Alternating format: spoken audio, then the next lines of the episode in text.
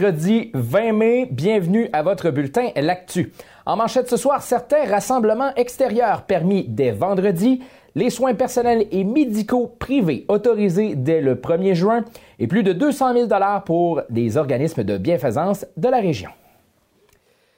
Alors, on va débuter avec euh, cette réouverture aujourd'hui. C'est aujourd'hui que les parcs nationaux euh, rouvrent partiellement à la population. En, région, les parcs d'Aiguebel et Opimican ouvriront leurs sentiers et leurs plans d'eau amateurs de plein air mais pour profiter pleinement du plein air et de ses installations, la CEPAC a voulu rappeler quelques éléments afin de bien planifier sa visite.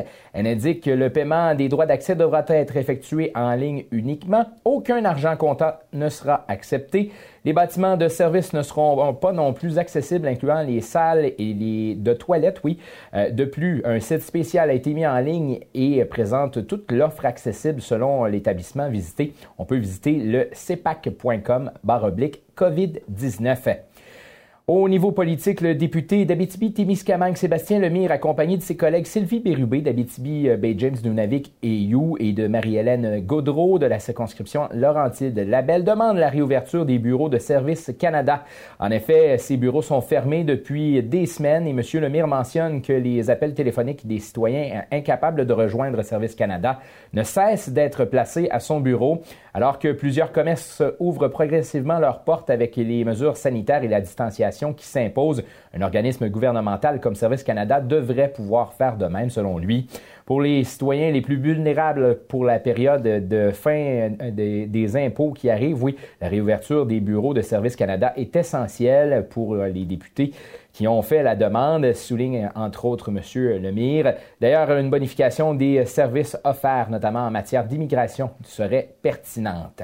C'est pour ça qu'on se positionne pour la réouverture. Donc, ne serait-ce qu'un plan pour nous dire de quelle façon on va le faire, euh, parce qu'il y a des gens qui ont besoin d'accompagnement pour avoir accès aux mesures d'aide de Service Canada. Puis, j'avoue que j'en ai profité pour pouvoir lancer un message à travers ce communiqué-là qui dire, ben, nous autres, en Abitibi-Témiscamingue, on a besoin des services d'immigration. Il n'y a rien qui justifie, à mon sens, que nos fonctionnaires fédéraux qui font un, très bon travail, mais pas un arc de plus, une corde de plus à leur arc qui est celle de l'immigration, puis que les gens, en plus d'avoir des services pour leur passeport, pour leur assurance emploi et autres, ben, puissent avoir aussi des services euh, fédéraux en immigration euh, qui faciliteraient la donne pour plusieurs personnes dans la région.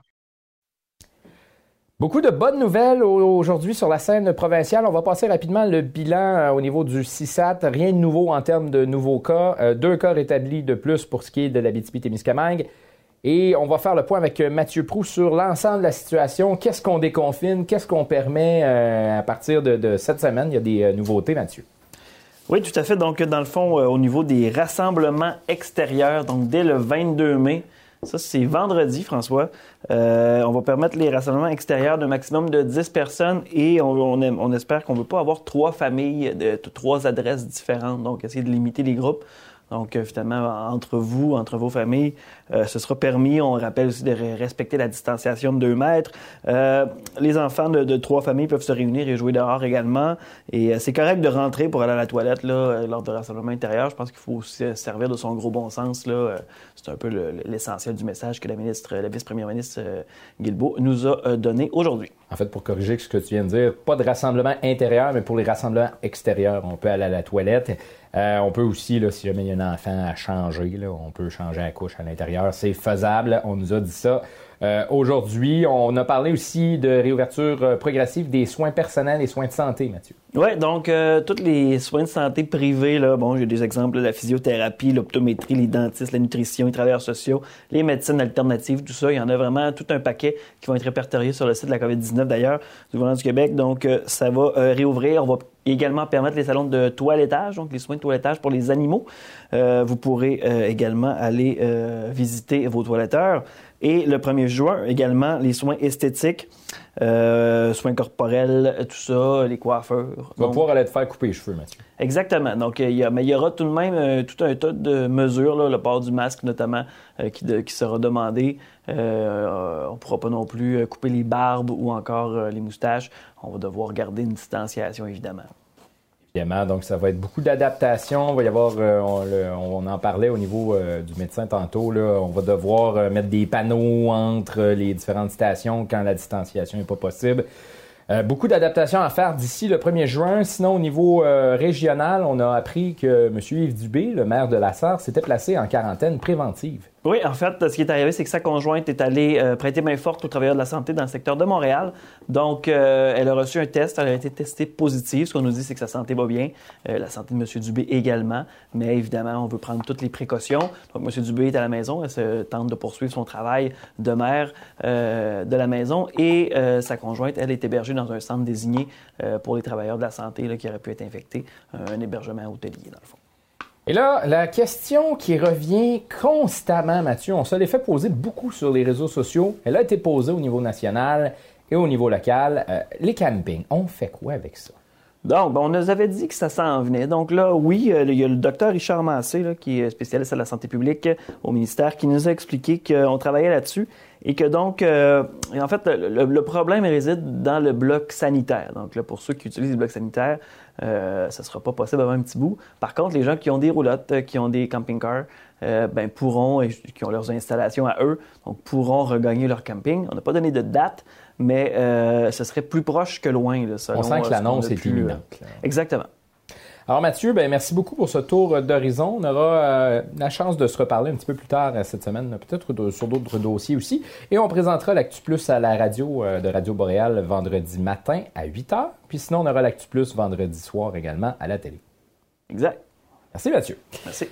Alors voilà, euh, maintenant on passe à un autre dossier. Philanthropie Abitibi-Témiscamingue, la fondation communautaire de la région, a annoncé qu'elle sera en mesure de mettre à la disposition des organismes de bienfaisance un montant de 272 790.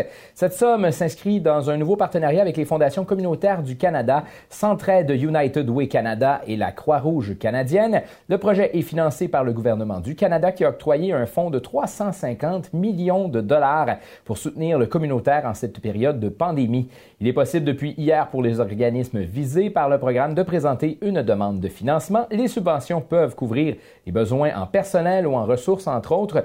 Le financement sera accordé de façon continue jusqu'en juillet 2020. Les organismes de bienfaisance et les organismes communautaires sont invités à visiter le site web philanthropieat.com euh, pour connaître les critères d'admissibilité. Dans un autre dossier, la Société canadienne du cancer s'adapte également à la période de pandémie et invite la population à réaliser un relais pour la vie à la maison. Le 13 juin prochain, de 19h à 21h, l'organisme invite les gens de partout à se joindre au relais virtuel dans le confort de son chez-soi. Il est d'ailleurs possible de s'inscrire et de donner pour la cause au support.cancer.ca. La Société canadienne du cancer prévoit une perte de revenus de 80 à 100 millions de dollars sur son budget annuel de 180 millions de dollars cette année en raison de la période difficile. Le relais pour la vie à la maison permettra de vivre les cérémonies telles que nous les connaissons dans les relais pour la vie habituels, d'assister à des prestations musicales d'artistes québécois connus et d'être solidaires envers nos proches touchés par le cancer.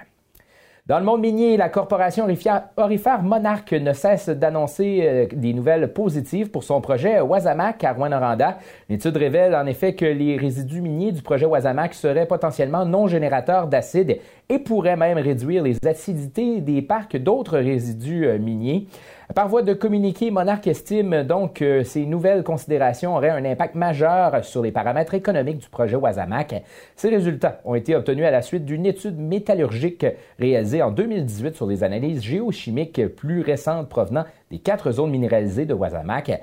Pour Jean-Marc Lacoste, cette étude est d'un grand, grand intérêt pour Monarch car elle montre que les résidus miniers de Wasamac auront moins d'impact sur l'environnement que s'ils étaient générateurs d'acide.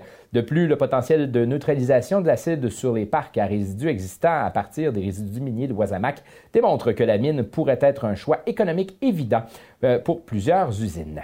Toujours dans le monde minier, la mine Raglan, située dans le nord québécois, s'est distinguée lors de la remise des prix d'excellence de l'Institut canadien des mines.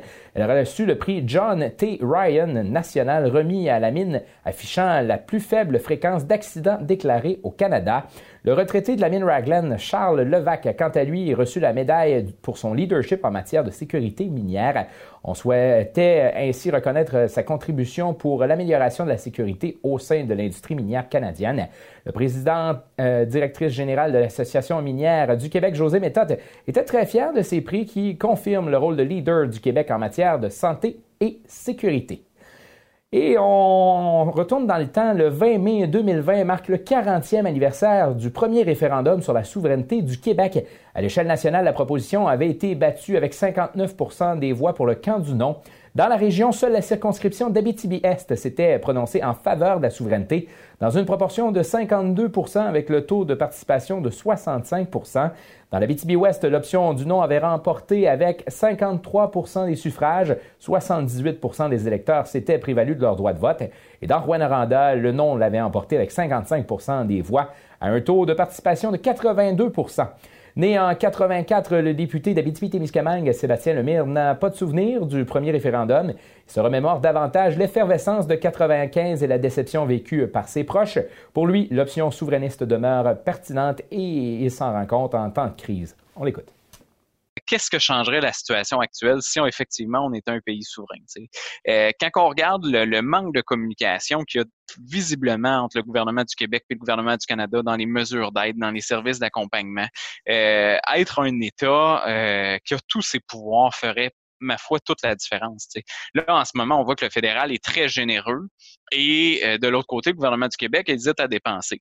Donc, ça a l'air fantastique, le fédéral. Hey, eux autres sont généreux, puis eux autres sont là pour nous. Mais dans la vraie vie, c'est nous autres qui le payent pareil, cet argent-là. Euh, fait que c'est un peu comme, euh, comme donner une carte de crédit à, de prendre la carte de crédit de son conjoint ou sa conjointe, puis après ça, d'arriver puis dire hey, c'est le fun, on a bien de l'argent. À un moment donné, il faut la rembourser, cette carte-là. Puis ça va faire mal, tu sais. Au culturel maintenant, le Conseil de la culture de l'Abitibi-Témiscamingue a dévoilé sept lauréats de ses prix d'excellence en art et culture 2020. Les prix ont pour but de faire rayonner les artistes, travailleurs et organismes culturels de la région en soulignant leur rapport et leur dynamisme. Le prix partenariat a été remis à la coalition d'aide à la diversité sexuelle de l'Abitibi-Témiscamingue. Le prix du public a été remis au spectacle de conte Les gens d'ici de Pierre Labrèche. Le prix coup de cœur est allé à Nathalie Durocher. Le prix relève à Gabriel Desrosiers. Le prix organisme intégration des technologies de l'information et des communications est allé à Nadagan, Film, oui. Le prix Travailleur de l'ombre est allé à Hélène Baquet et le prix de l'artiste de l'année, on vous en a parlé hier d'ailleurs, a été remis à Virginia Pessimapeo Bordelot. Au sport maintenant, TVA Sport diffusera le documentaire de Martin Guérin, Brothers for Life, mémoire d'une saison, le dimanche prochain, le 24 mai, tout de suite après la reprise de la finale 2019 de la Coupe Memorial entre les Huskies et les Moussed de euh, Halifax. Donc, vous allez pouvoir voir ça du côté de TVA Sport en fin de semaine. Sinon, retrouvez vos nouvelles et encore plus au médiaté.ca ou suivez-nous sur Facebook, Twitter et Instagram. Toute l'équipe de l'actu vous souhaite une excellente soirée où l'on annonce dégagé minimum de 8 et pour demain ensoleillé, maximum, préparez-vous, 24 degrés Celsius. Alors voilà, là-dessus, je vous souhaite une excellente soirée ensoleillée.